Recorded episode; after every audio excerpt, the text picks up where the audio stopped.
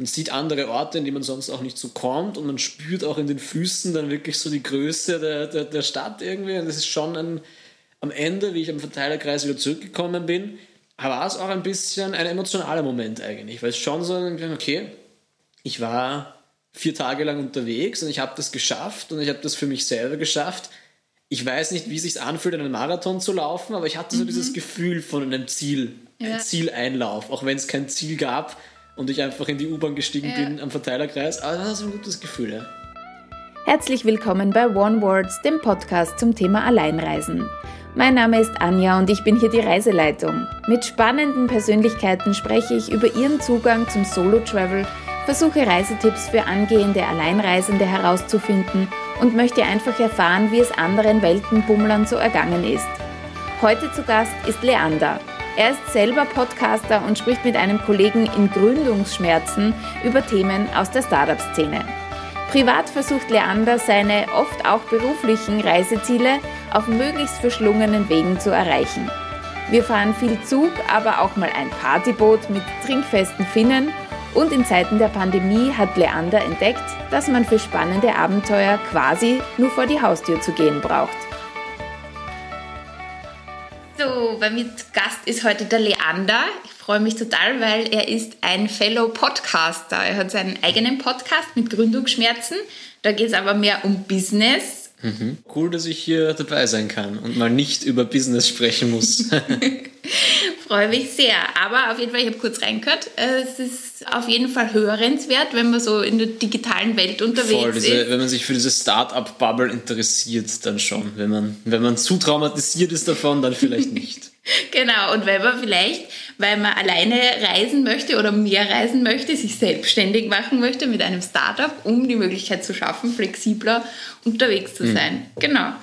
Ähm, aber heute reden wir über das Private und über dein, deine Reiseerfahrungen. Was ist Reisen für dich?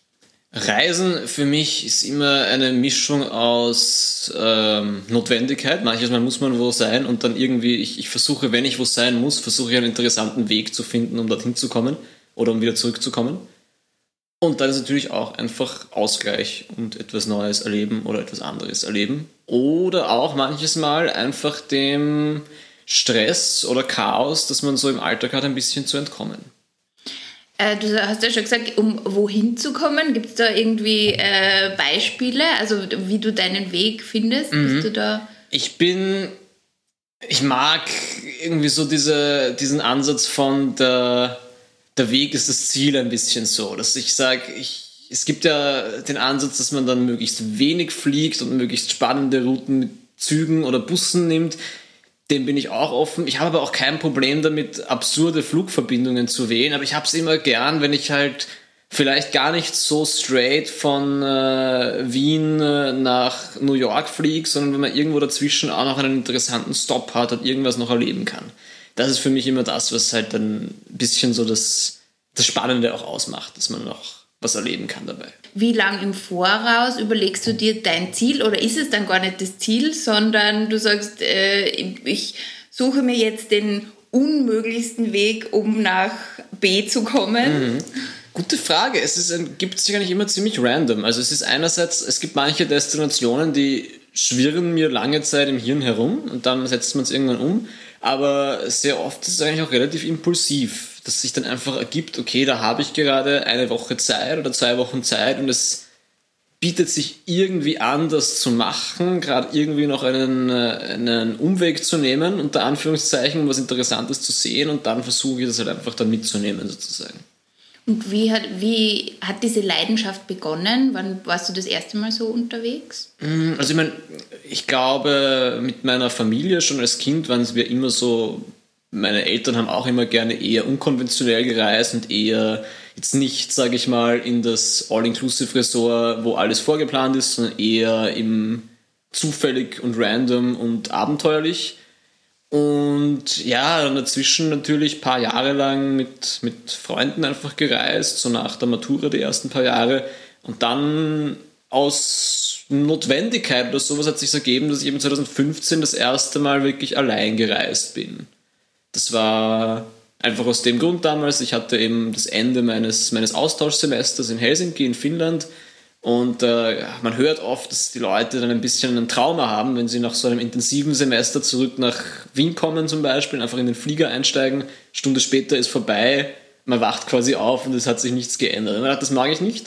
Und man dachte, okay, ich plane mir eine, eine umständlichere Heimfahrt und habe mich dann eben entschieden, mit dem äh, Schiff von Helsinki nach Stockholm und dann weiter von Stockholm mit dem Nachtzug nach Kopenhagen und dann von Kopenhagen mit dem Zug, der damals noch auf ein Boot verladen wurde, auch sehr interessant. Der ganze Zug wird aufgeladen auf eine Fähre und man steigt dann innerhalb der Fähre aus dem Zug. Ist auch sehr, sehr unkonventionell und dann weiter nach Hamburg und dann weiter nach Wien. Die Notwendigkeit, dass das eine Solo-Adventure wurde, war einfach dementsprechend gegeben, weil es halt dort niemand anderen gab, der ebenfalls in Wien gelebt hat und diesen Weg zurücknehmen musste. Dadurch dass ich diesen Trip aber machen wollte, habe ich ihn dann natürlich noch allein gemacht. Da war es dann aber auch, es war jetzt keine bewusste Entscheidung, es solo zu machen, um es solo zu machen, aber es war einfach so. Es hat nur so funktioniert und es war auch richtig so. Mhm, wie lange warst du da unterwegs? Das waren, glaube ich, zehn Tage. Und ich habe damals einen Hashtag gemacht, Helsinki to Vienna in 10 Days, glaube ich. Mhm. Vielleicht waren es auch 12 Days, aber ja, ich, ich, hatte einen Hashtag mit der Tagesanzahl. Okay, also das ist dann schon fix vorgeplant gewesen. Das war dann nicht so, dass du, wenn du jetzt gesagt hast, keine Ahnung, äh, ich bin da jetzt in Kopenhagen, mhm. ich finde es jetzt da so großartig, jetzt bleibe ich da noch drei Tage oder. Das ist leider schwierig möglich bei sowas, weil gerade diese Boots- und Zugtickets nicht immer tagesgebunden. Mhm. Hingegen bei so Unterkunft natürlich vor allem damals auch direkt nach dem Erasmus, eh klar, das sind Hostels und das mhm. sind äh, 10 Personen Schlafsäle um 10 Euro die Nacht. Da kann man ja eigentlich relativ flexibel eine Nacht zunehmen, eine andere Nacht verfallen lassen, 10 mhm. Euro mehr, weniger, das geht sich schon aus. Aber diese Zugreservierungen musst du schon ein paar Tage im Voraus haben, damit du über Platz hast. Und die verfallen zu lassen, sind 70 Euro weg. Also sozusagen dadurch waren die Zeitkorsetts dann doch recht eng mhm. geschnürt mhm. eigentlich. Mhm. Und quasi seit äh, diesem Trip dann oder dieser Rückreise mhm. Ähm, hast du dann begonnen, mehr alleine zu reisen oder, oder hauptsächlich? Oder? Genau, dann hat sich halt schon noch so ergeben, klar, manches Mal verreist man mit Freundinnen, mit Freunden, mit Familie in, in diversen Konstellationen.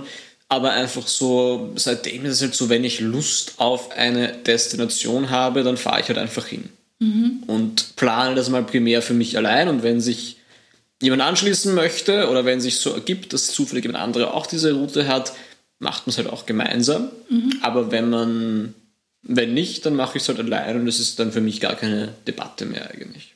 Und wie findest du die Destinationen? Was ist da so ausschlaggebend für dich, wo du sagst, okay, das ist mm. das Nächste?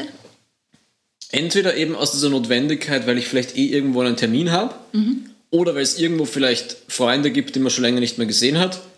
Oder weil ich es mir einfach auch einbilde. Also halt zum Beispiel Hawaii, was ja auch bei mir so ein Ding ist. Ich habe immer meine, meine Hawaii-Hemden an. Das habe ich mir damals 2018 sehr viele gekauft, wie ich drei Wochen in Hawaii war. Und das hat sich zum Beispiel einfach so als Destination bei mir im Gehirn aufgetan. Da hatte ich ein sehr, sehr anstrengendes Arbeitsjahr, sehr stressiger Job, sehr viel Druck von allen Seiten irgendwie, war echt schon relativ belastend.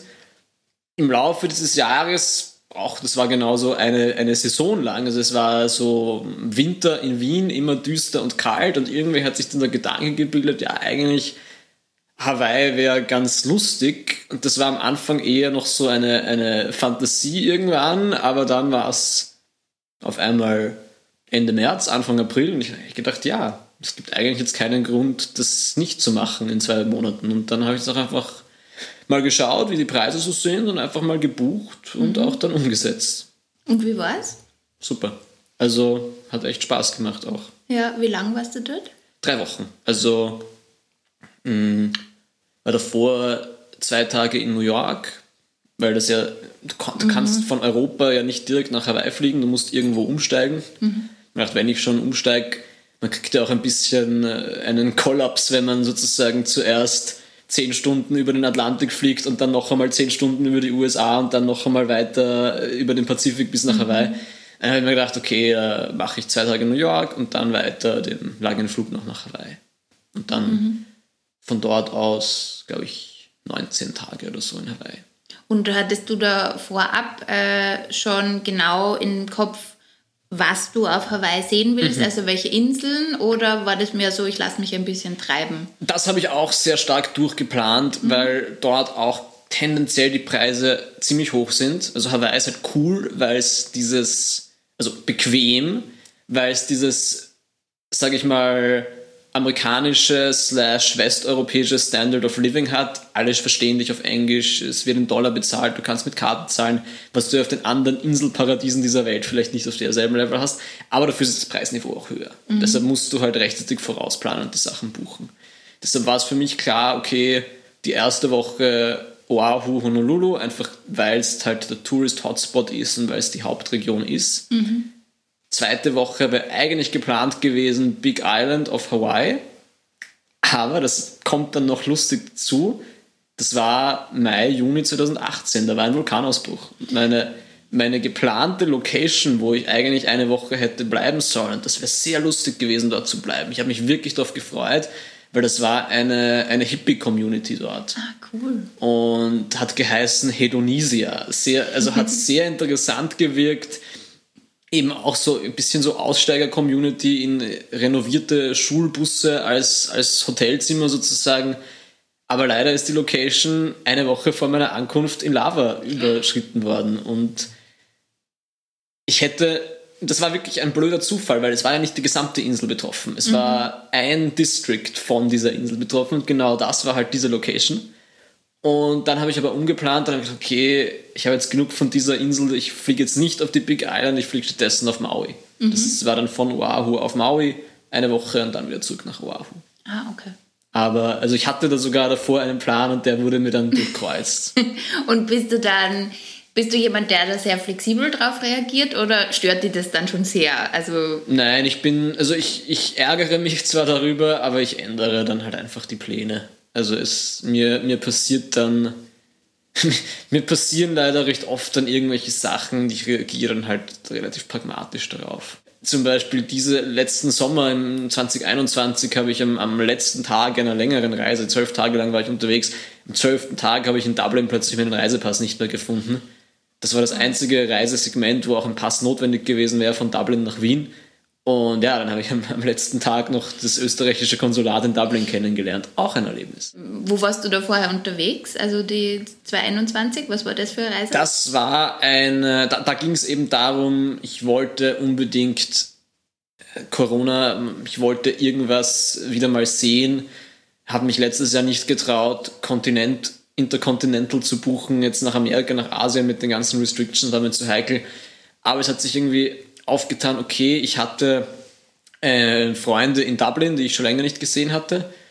Und ich habe gedacht, okay, ich mache mir die Challenge, dass ich dort auch auf dem Landweg hinkomme. Und wollte außerdem, äh, es gab diese neue Verbindung von den ÖBB nach Amsterdam mit dem Nachtzug, die wollte ich ausprobieren. Und dann wollte ich mal probieren, das habe ich auch noch nie gemacht, wollte ich immer schon mal ausprobieren, diese, die Zugverbindung vom europäischen Festland nach England. Mhm. Dementsprechend dann eben von Wien nach Amsterdam und dann weiter nach Belgien mhm. und dann von Belgien, von Brüssel mit diesem Eurostar-Zug durch den Tunnel nach London. Und dann noch, um es noch ein Stück interessanter zu machen, mit der britischen Bahn äh, bis nach bis an die Küste wiederum und von dort dann mit einer Fähre nach Dublin, damit man die diversen absurden Verkehrsmittel nutzt. Und das Lustige daran ist eben, auf der ganzen Reise, dadurch, dass es immer nur kurze Landwege sind, möchte niemand einen Pass sehen. Aber das, die Rückreise, ich hatte einen Termin zwei Tage später in Graz, das heißt, ich musste wieder in Österreich sein, habe natürlich einen Flug gebucht. Mhm. Das Einzige, wo man halt den Reisepass herzeigen muss. Und genau dort hatte ich ihn dann halt nicht mehr. Okay. Ja, also das war eine Inconvenience. Mhm. Auch am Anfang dieser Reise gab es eine Inconvenience, denn es war August 2021, da war der berühmte Streik der Deutschen Bahn. Das heißt, meine tolle Nachtzugverbindung ist einfach nicht gefahren, mhm. weil dieser Nachtzug äh, hätte zwar bis an die österreichische Grenze fahren können und ab der deutschen, niederländischen Grenze auch weiter, aber es gab einfach keine Lokomotivführer, die diesen Zug durch Deutschland gebracht hätten. Also haben die ÖBB ihn gleich mal komplett storniert. Mhm und einen auch komplett allein gelassen mit, was man jetzt machen soll oder so. Ich habe mich dann noch durchgeschlagen mit der letzten Verbindung bis nach München. Und statt der bequemen Ein-Personen-Abteil, das ich mir gebucht hatte im Nachtzug, war ich stattdessen in einem Flixbus overnight voller deutscher Abiturienten, die gerade in Partystimmung waren. also ja, ich, im, im Notfall disponiere ich da schon auch um und ja, muss man dann auch. es ist nicht der Traum, das Traumszenario, mhm. aber hat dann doch funktioniert. Aber es klingt nach sehr vielen Bahnreisen, die du auch schon getätigt hast in unterschiedlichsten Ländern. Gibt es da mhm. so einen Vergleich? Was kann man empfehlen? Ähm, auf jeden Fall. Also, eigentlich hat die österreichische Bahn ja in Österreich schon eine hohe Qualität, muss man sagen. Ich habe auch die niederländische Bahn eigentlich sehr geschätzt. Aber auch, muss ich sagen, die englische Verbindung, die ich da hatte, war auch erstaunlich zuverlässig. Wenn man oft hört, Großbritannien, Transport nicht, aber damals hat es ganz gut funktioniert. Mhm. Und was auch noch lustig ist, ähm, diese Verbindung in Schweden, von Stockholm nach Kopenhagen, die wird immer noch gefahren mit Zügen aus den 60er Jahren. Also ist eher so für die Museumsexperience noch komplett Holz vertefelt und auch dieser Geruch von altem Holz. Es ist jetzt nicht das High-Quality-Experience, aber es ist ein Erlebnis auch dort. Mhm. Und hast du das Gefühl, dass äh, Bahnreisende, also da werden natürlich auch äh, Kurzstreckenreisende mhm. dann im Abteil sein, aber ähm, wenn da auch welche sind, die vielleicht länger unterwegs sind, dass die irgendwie anders äh, drauf sind als äh, jetzt Leute, die ins Flugzeug steigen? Oder hat man eine andere Community? Schon ein bisschen. Also es ist sicherlich schon mehr Leute, die es auch nicht ganz so im Stress sind. Im mhm. Flug sind halt die Leute sehr, sehr im Stress, weil sie schnell irgendwo sein müssen. Ich meine, auch in der Bahn hat man, gerade in Nachtzügen hat man schon auch oft mittlerweile Geschäftsreisende, aber man hat auch Leute, die einfach was erleben wollen und die auch mhm. mit einem plaudern. Mhm. Sehr auch kulturell anders in den verschiedenen Ländern. Ja, da gibt es ja, glaube ich, sogar so einen Oberösterreicher, der jetzt so ein Bahnreisebüro für Bahnfernreisen mhm. versucht ins Leben zu rufen. Hast du von dem schon gehört? Voll. Es ist, glaube ich, es, es macht doch viel Sinn, weil es eben sehr viel Planungsarbeit mhm. benötigt. Und ich kann mir schon vorstellen, diesen Komfort vor, dass man es einfach bucht und komplett sozusagen mit Timetable und Planung mhm. und jemanden man vielleicht sogar kontaktieren kann, wenn so wie bei mir dann auf einmal die Verbindung storniert wird. Ja. Klar, man ist dann ziemlich auf sich allein gestellt.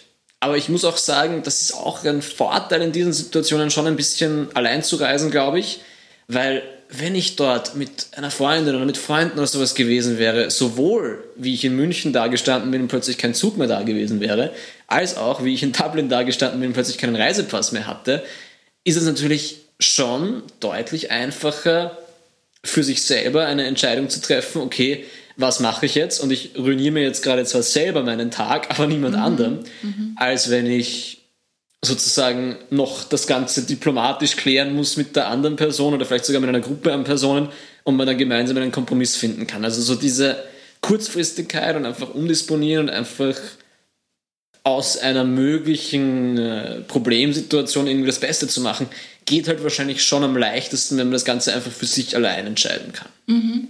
Du bist ja gerade äh, erst auch wieder zurück von mhm. einer Reise, hast du mir erzählt. Wo, Voll. Wo ging es dahin? Das war eigentlich fast das Gegenstück zu meiner Erasmus-Reise damals. Also es war eine sehr ähnliche Route, nur dass ich diesmal aus Estland gekommen bin. Ich hatte eine, eine Weihnachtsfeier, eine Kundenweihnachtsfeier. Die wurden in Österreich alle gecancelt, aber ein Kunde von mir sitzt in Estland. Mhm. Dort wurde das nicht abgesagt, das kann ich mir nicht entgehen lassen. Es gibt einen Ryanair-Flug von Wien nach Estland, also von Wien nach Tallinn um 10 Euro. Wahnsinn. Diesen Flug sozusagen, da denkt man nicht zweimal nach. Auch Unterkunft in Estland ist extrem günstig. Mhm. Also Vier-Stern-Hotel mit Frühstück um 30 Euro die Nacht. Mhm. Also Tallinn halt preislich sehr attraktiv. Und ich dachte, okay, wenn ich jetzt schon dort bin und habe eine Woche Zeit, dann wiederhole ich sozusagen diesen Trip, den ich damals schon gemacht habe, nur mit anderen Ausgangspunkten. Das heißt dann auch weiter eben über Stockholm und über Kopenhagen. Also ich kenne Estland gar nicht. Mhm. Was kann man, kann man darüber erzählen? Ist es sehr sehenswert oder hast du dir da... Ist Estland sehr sehenswert? Gute mhm. Frage. Mm, Estland ist, ich sage immer, es ist ein bisschen das Las Vegas für die Finnen. Okay. Weil Finnland hat und auch Schweden haben mhm. beide sehr streng reglementierten Alkoholverkauf. Der normal, also Bier, Wein wird einfach hoch besteuert Mhm. Und Spiritosen kannst du nur im Alkoholfachgeschäft, das staatlich reglementiert ist, kaufen. Mhm. Das heißt, sehr teuer und sehr monopolisiert. Und Estland ist eben nicht so.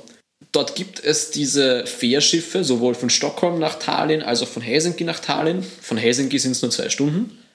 Und dementsprechend, und diese Schiffe sind selber auch, das sind keine reinen Fähren, sondern das sind Partyboats. Okay. Und es ist sozusagen für viele Schweden und für viele Finnen ist es tatsächlich ein Ding, wenn du eine Firmenfeier hast oder wenn du vielleicht einen Polterabend hast oder runden Geburtstag, dann nimmst du all deine Freunde und gehst mit diesem Boot und bist dann vielleicht eine Nacht oder zwei Nächte in Tallinn und dort gibt es dann halt alles das, günstigen Alkohol, äh, Casinos, auch sonstiges Rotlichtmilieu. Also es ist ein bisschen so, Tallinn ist so diese, einerseits eine, eine Start-up-Stadt, wo auch viel sich im Start-up-Bereich tut, aber auch so die Entertainment-Stadt für die anderen Städte in der Region sozusagen. Mhm. Mm, das heißt, es ist günstig dort, generell halt, man kann sehr günstig essen und es ist auch ganz nett. Es gibt schöne Bereiche in der Stadt den restlichen Bereich, das restliche Land Estland habe ich mir nicht so angeschaut und es ist jetzt auch, es ist jetzt nicht so spektakulär. Also ich glaube jetzt ganz ohne Grund, zum Beispiel eben Kunde, Weihnachtsfeier, so etwas, ganz ohne Grund würde ich wahrscheinlich nicht so oft nach Tallinn fahren. Mhm. Und ähm, wenn, wenn du dann quasi lange Strecken im Zug oder auf der Fähre bist, was ist da für dich der Vorteil oder was, was genießt du dann? Was machst du da? Liest du, liest du Bücher oder schaust du aus dem Fenster oder ist das für Ich versuche auch zu arbeiten ja? tatsächlich, also mhm. einfach am Laptop. Oft mhm. gut sogar, wenn man kein WLAN hat, weil dann kann man mal ungestört, ohne dass neue Sachen reinkommen, die alten Sachen mal durchgehen und reflektieren. Mhm. Sonst kommt es sehr darauf an. Also diese Boote, das ist echt was, das empfehle ich allen, das mal auszuprobieren. Diese Boote am Baltischen Meer zwischen diesen drei Städten, oder auch zwischen Helsinki und St. Petersburg gibt es auch ein Boot. Mhm. Übrigens der einzige Weg, dass man nach Russland kommt ohne ein Visum, ist über diese Bootseinreise. Für 72 Stunden kommt man dann nach St. Petersburg. Diese Boote sind sehr speziell, weil sie wirklich Partyboote sind. Mhm. Das heißt, in dem Boot ist man dann eher nicht so am Entspannen oder am Lesen, sondern dort gibt es ein großes Buffet jeden Abend und dort gibt es mindestens eine Bühne, wo irgendwelche Bühnenshows stattfinden und dann noch eine Diskothek. Also das sind Boote, wo man auch einfach sonst was erlebt. Also dort ist es eher so die Party-Experience. In Zügen ist es echt eher das Reflektieren und Nachdenken und aus dem Fenster schauen, auch was einfach gerade so an einem vorbeifährt. Mhm. Und äh, wenn du dann auf so einem Partyboot bist, ähm, du bist ja alleine mhm. unterwegs, mhm. ist das mit Anschluss total einfach? Lernt man da easy Leute kennen? Kommt oder? sehr drauf an. 50-50 oder sowas. Mhm. Wenn man gerade Glück hat, schon. Mhm. Aber gerade auch sprachlich natürlich, es haben nicht alle Lust, sich dann noch mit jemandem auf Englisch zu unterhalten, wenn man gerade in einer Gruppe von lauter Schweden oder lauter Finnen ist. Also das ist echt ein bisschen so Glückssache. Mhm. Wo ich meistens, wo ich immer Anschluss finde, wenn ich gerade Lust drauf habe, sind Hostels. In Hostels ist es halt wirklich so, in jedem Hostel Zimmer findet man meiner Erfahrung nach mindestens eine Person, mit der man auf ein Bier gehen kann, wenn man gerade möchte. Also so, das ist das, wo finde ich die größte Chance ist, dass man socialisen kann, wenn man halt gerade Lust drauf hat. Ja, wenn man möchte auch beim auf ein Bier gehen mhm. und, und beim Essen gehen und so, wie geht es dir da? Also gibt es da irgendwelche außergewöhnlichen Speisen, die dir auf deinen Reisen schon untergekommen sind? Oder wo du sagst, das hätte, auf das hätte ich vielleicht verzichten können? Speisen, auf die ich verzichten hätte können. Ich bin da eigentlich so, dass ich mir eh nur die Sachen bestelle, wo ich glaube, dass sie mir auch schmecken würden. Es gibt nichts, was mich jetzt komplett traumatisiert hat. Was man schon sagen muss, ist gerade auf Hawaii gibt es halt wirklich sehr viel guten, frisch gefangenen Fisch. Die originale Pokeball, mhm. die ja äh, von dort kommt und auch ganz anders ist, als sie bei uns ist, weil sie bei uns diesen Trend, den es jetzt seit ein paar Jahren gibt, die sind halt sehr überfrachtet, wo sie 100 verschiedene Sachen reinhauen. Dort habe ich das Gefühl, es ist noch deutlich limitierter und authentischer auch, dass du wirklich einfach um, um 3 Dollar oder 4 Dollar guten Thunfisch, bisschen Ananas, bisschen Reis und that's it das ist schon auch interessant zu wissen, das habe ich gerade eben 2018, da hat gerade dieser Pokeball-Trend in Österreich so begonnen und auch dann mhm. das Gegenstück dort zu probieren, mhm. wie es dort authentisch sozusagen schmecken würde. Und ist es jetzt so, dass wenn du bei uns jetzt Pokéball bestellst, immer denkst so, aber in Hawaii ist das aber viel besser. Na, gar nicht so. Ich glaube, es ist einfach eine, es ist die österreichische oder die, die europäische Interpretation mhm. davon. Das kann man gar nicht so vergleichen. Ja. Es ist halt einfach eine, eine andere, was anderes in Wirklichkeit, ein anderes Gericht fast. Mhm. Äh, also Hawaii ist ja schon weit weg, das ist eine sehr lange Reise. Mhm. Gibt es in die andere Richtung, also so Afrika, Asien, vielleicht Australien, warst du da auch schon? Na, eigentlich keins davon, allein mhm. zumindest nicht. Wir waren mit meiner Familie, waren wir mhm. ein paar Mal in Tokio. Aha. Und ich war beruflich vor zwei Jahren, also äh, mittlerweile bald vor drei Jahren, 2019 in Shanghai. Mhm. Aber nie allein und nie so jetzt wirklich, das waren immer eher so begrenzt, eben zeitlich auch kurze mhm. Reisen. Es würde mich schon reizen, also ich wäre, würde gerne Asien machen, wenn sich halt aktuell geht es schwierig, so Roundtrip-mäßig, weil du halt in jedem asiatischen Land 14 Tage Quarantäne fast machen musst. Mhm.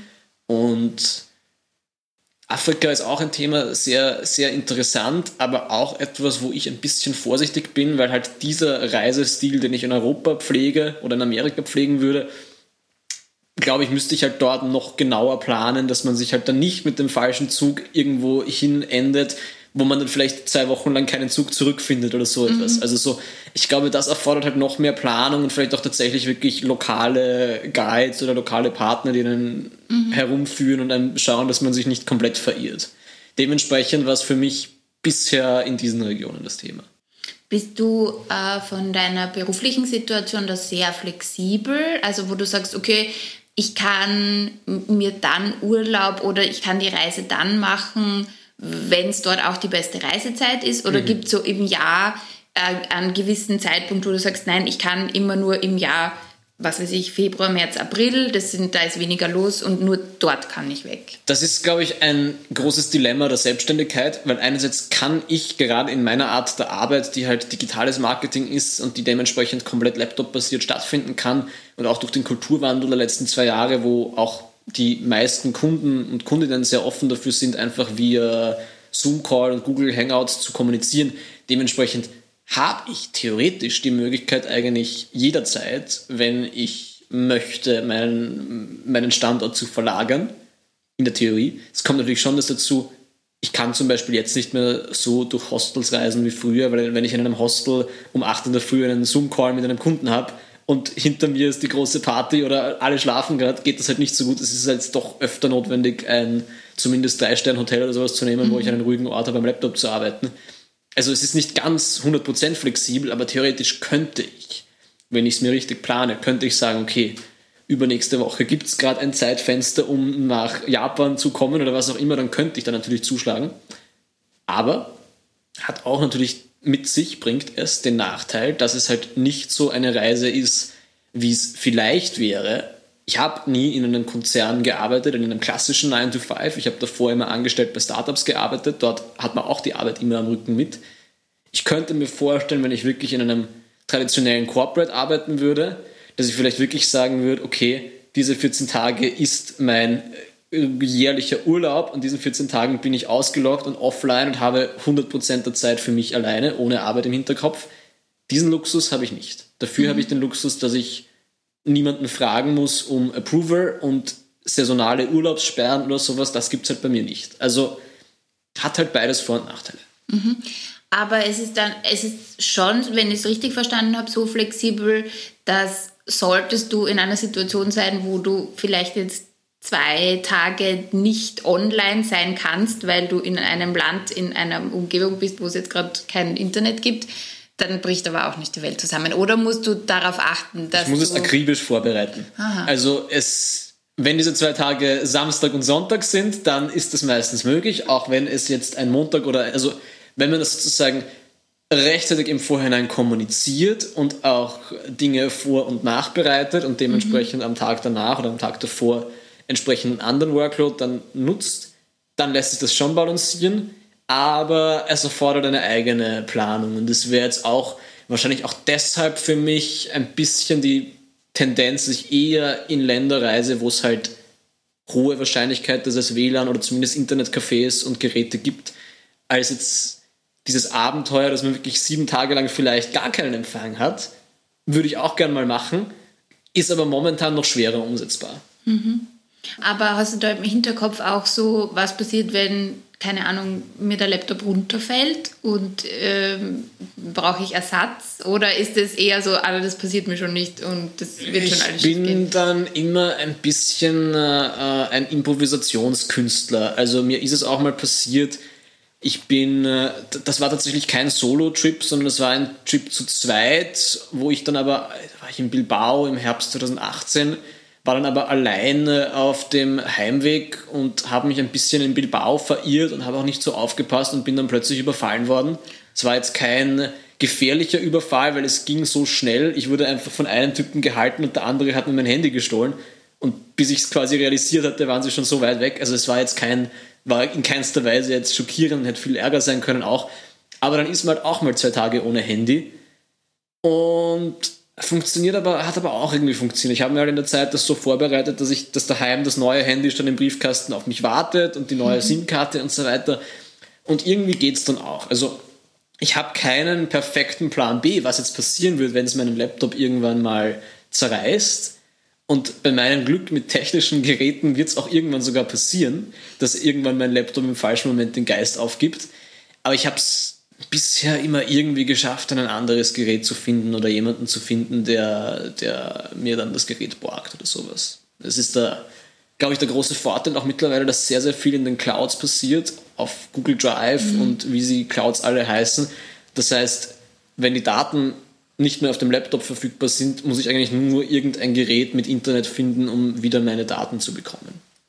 Und es äh, ist ja auch ein großes Selbstvertrauen, das auch durchs Reisen entsteht. Also jetzt nicht nur Alleinreisen, aber wenn du dich ja auch oft Situationen aussetzt, wo du flexibel schnell reagieren musst Voll. und Entscheidungen treffen musst, dann bist du natürlich auch gut vorbereitet. Ich, ich glaube eigentlich, wenn ich so darüber nachdenke, dann sind mir eh schon sehr viele absurde Dinge passiert eigentlich. Also es ist, wie ich da eben zurückgereist bin, jetzt letztes Jahr aus Dublin mit meinem weißen Notpass, wo auch drauf ausgestellt österreichische Behörde Dublin ich bin dann gereist über Zürich, also geflogen mhm. mit Swiss Air und in Zürich umgestiegen und da gibt es eine Passkontrolle.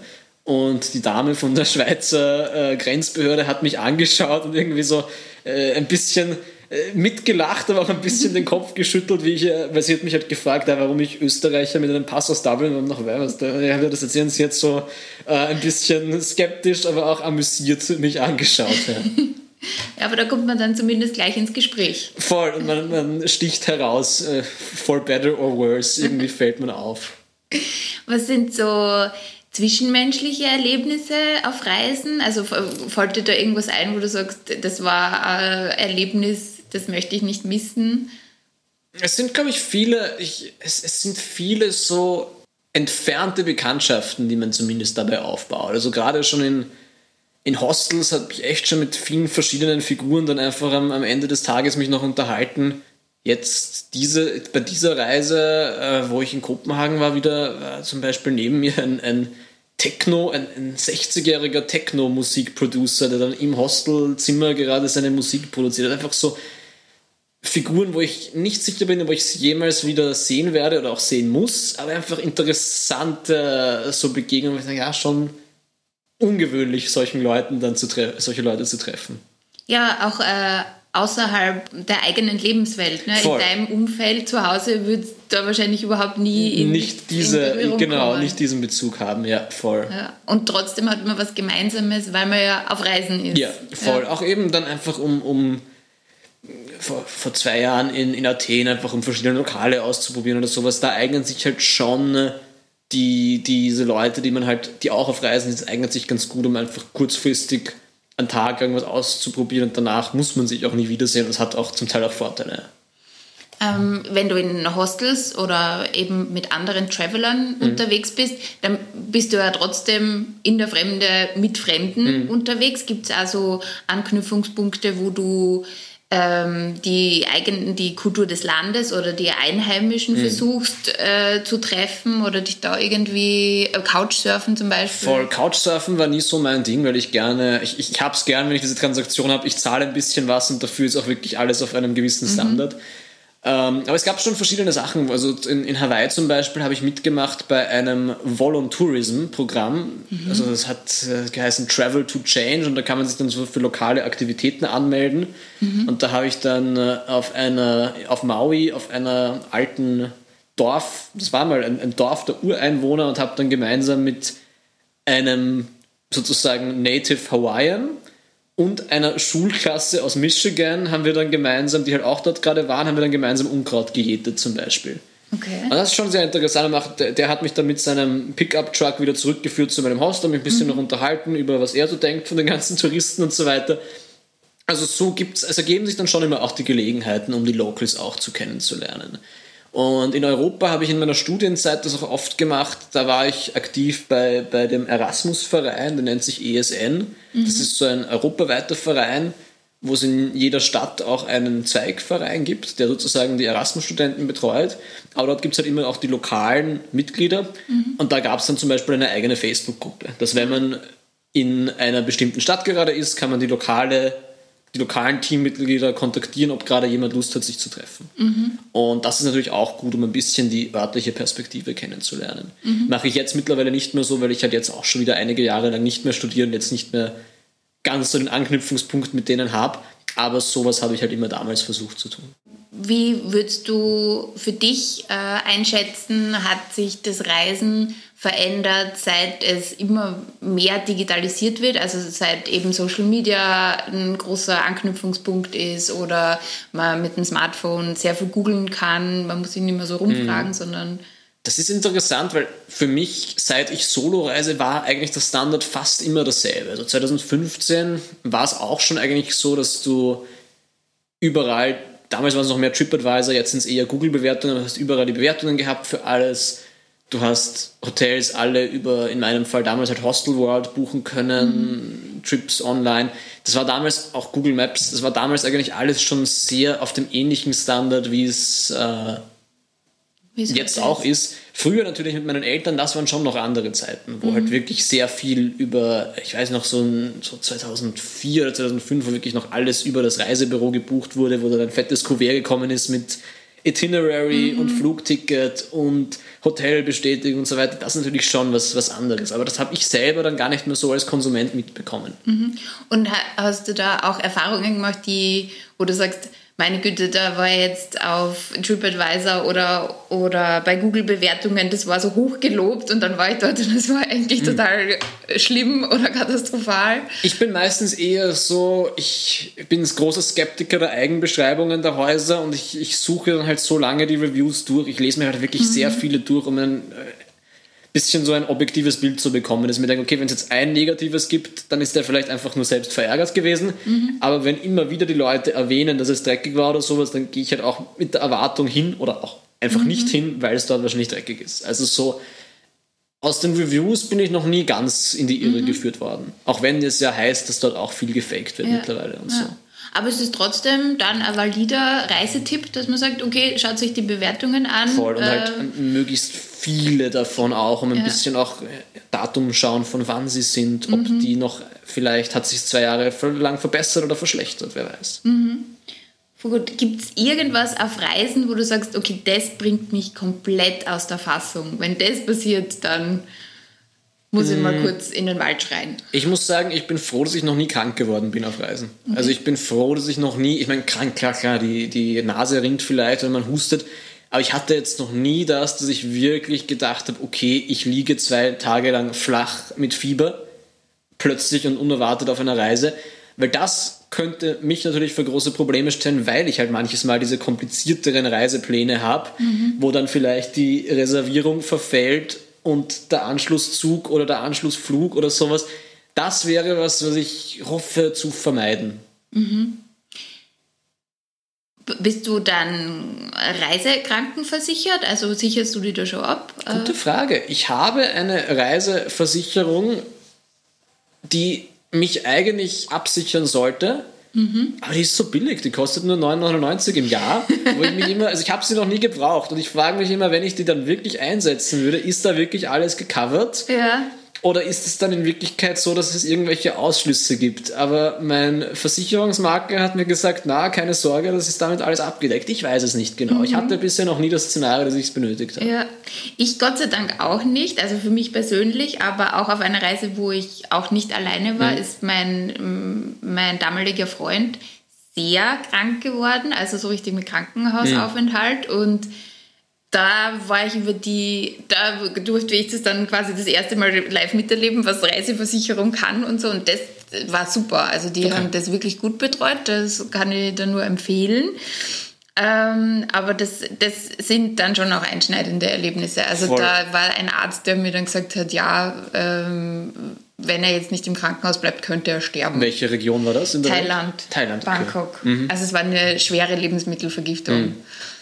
Ich habe mir diese Reiseversicherung auch dann gemacht, bevor ich in die USA eben für Hawaii geflogen mhm. bin, weil man halt in, in, Amerika immer hört über die horrenden Krankenhausrechnungen. ja. Und ich habe mir gedacht, ja, es sind 9,99 und wenn mir das wirklich hilft, dann mhm. ist es mhm. gut. Und äh, bevor ich 10.000 Euro, weil ich, weil ich von Lava vom Vulkan erschlagen werde oder sowas, ist es besser, das zu haben als Backup.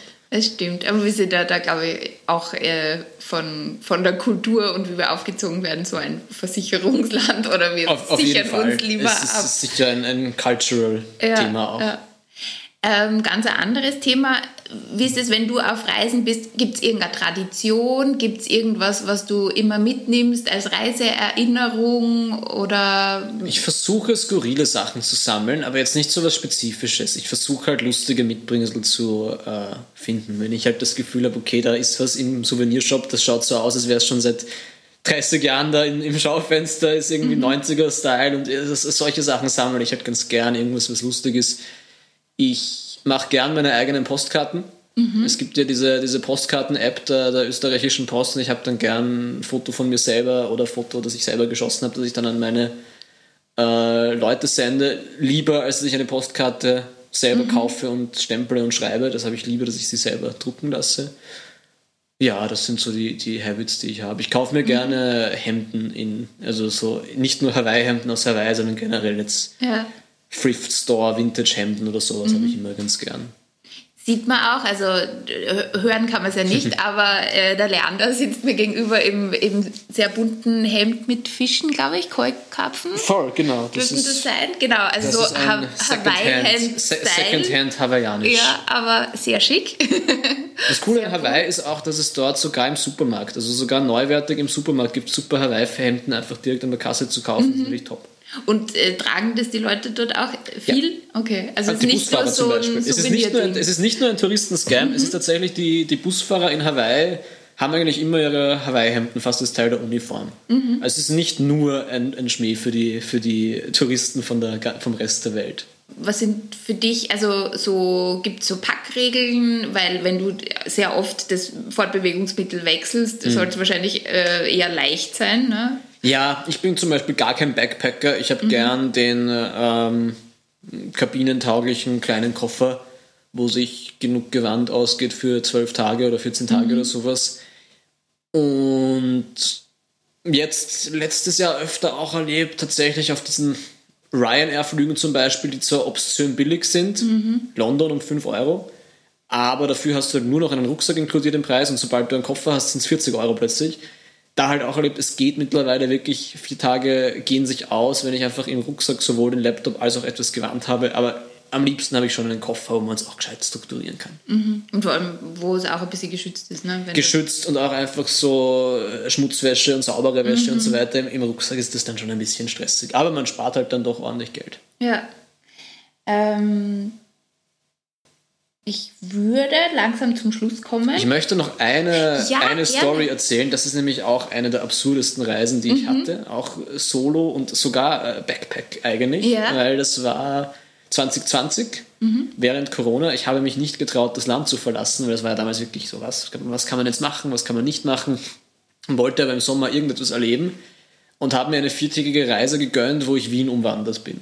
Also Aha. wo ich, äh, es gibt ja es gibt ja diese Wiener Stadtwanderwege mhm. und es gibt dann von der Stadt Wien auch den sogenannten Rundum-Dumweg. Der Rundum-Dumweg führt einmal nicht ganz die Stadtgrenze, natürlich geografisch, aber ungefähr die Stadtgrenze entlang. Und das ist mehr, als man in einem Tag gehen kann.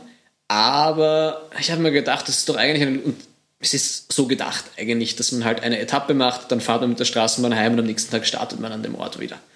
Einmal dachte, es ist doch eine lustige Challenge zu probieren, das wirklich als Reise zu sehen und haben dann tatsächlich dann den Rucksack vollgepackt mit Gewand für ähm, drei Nächte und habe mir drei verschiedene Hotels gesucht und bin tatsächlich eine, eine Reise um Wien herum gegangen. Bei mir im 10. Bezirk am Verteilerkreis gestartet. Mhm. Das ist eh, hat sich für mich sehr gut ergeben, weil dadurch konnte ich wirklich zu Fuß zum Start gehen und dann tatsächlich einmal die Stadt umrundet und war vor allem da auch ziemlich interessant, weil zwei Themen. Erstens, Hotels am Stadtrand von Wien sind ja sowieso eher eigenartig. Das mhm. sind ja mhm. meistens eher für, sage ich jetzt mal, Fernfahrer oder Leute, die halt irgendwie aus Businessgründen, aber sonst kein Tourist würde jetzt freiwillig, sage ich mal, in, äh, wie jetzt geheißen, Clubhotel Cortina in Hitzing. Da würde halt normalerweise niemand jetzt wirklich unterkommen. Und es war durch Corona war es noch viel leerer als sonst. Es ist auch einfach interessant, diese seltsamen Drei-Sternhäuser am Stadtrand mal zu erleben. Mhm. Und ja, das war, das, das war mein einziges Reiseerlebnis 2020, aber das war auch eher, eher unique. Ja, das ist aber total spannend. Und äh, hast du da am Weg auch irgendwelche Erlebnisse gehabt? Also so beim Gehen? Oder? Ähm, man kaum Leute kennengelernt, weil mhm. kaum jemand sowas macht. Ja. Leute, also es gibt halt die in der Lobau natürlich andere ja. Wanderer, aber halt andere Strecken dann ziemlich. Äh, der zweite Tag war der härteste von Seestadt Aspern über die durch Transdanubien sozusagen, mhm. Donaustadt Floridsdorf und dann am Ende Rückkehr in den äh, 19. Bezirk Richtung Kalmberg. Mhm. Aber halt sehr viel Strecke an einem heißen, sonnigen, wolkenlosen Samstag durch Felder, in der, in der nördlichen Stadtgrenze Wiens. Und da habe ich echt kurz gedacht, ich kollabiere. Das war echt, äh, das war ein, ein Marsch fast schon, der echt schon an die äh, Eingeweiden gegangen ist. habe mich gefreut, eine Tankstelle zu finden und mhm. äh, was zu trinken, weil es einfach die Hitze schon ziemlich enorm war. Man mhm. kann gar nicht so viel Wasserflaschen mitnehmen, wie man dann konsumiert. Aber war mal was anderes, ja. Aber es ist eine voll gute Idee, auch für Leute, die sich vielleicht jetzt noch nicht weiter weg trauen mhm. und mal ausprobieren wollen. Und auch um die eigene Stadt. Ja, genau. Ich habe 27 Jahre in Wien gelebt, aber mhm. halt auf der Art diese Stadt kennenzulernen, ist auch was, was ganz was anderes mal. Und wirklich, ja. äh, man sieht andere Orte, in die man sonst auch nicht so kommt und man spürt auch in den Füßen dann wirklich so die Größe der, der, der Stadt irgendwie. Und das ist schon ein, am Ende, wie ich am Verteilerkreis wieder zurückgekommen bin, war es auch ein bisschen ein emotionaler Moment eigentlich, weil es schon so, okay, ich war vier Tage lang unterwegs und ich habe das geschafft und ich habe das für mich selber geschafft. Ich weiß nicht, wie es sich anfühlt, einen Marathon zu laufen, aber ich hatte so mhm. dieses Gefühl von einem Ziel, ja. ein Zieleinlauf, auch wenn es kein Ziel gab und ich einfach in die U-Bahn gestiegen ja. bin am Verteilerkreis. Aber das ist ein gutes Gefühl, ja. Ja, es muss nicht immer der Jakobsweg sein. Man kann auch um Wien Voll. laufen. Wie viele Kilometer sind das? Ich habe ich Circa. weiß es nicht mehr, aber es ist es 100, 120, 130 oder sowas. Ja, schon ein Stück. Voll, es ist ein Stück und es ist mhm. vor allem natürlich auch, der, der, dieser Weg ist so gewählt, dass du auch äh, Terrain dabei hast. Du gehst auf den Kahlenberg einmal mhm. rauf und wieder runter und auch ein bisschen so die Leasing entlagen wieder was aufbauen. Also es, es ist auch, es sind keine flachen Kilometer, mhm. sondern es ist, ja, es geht schon.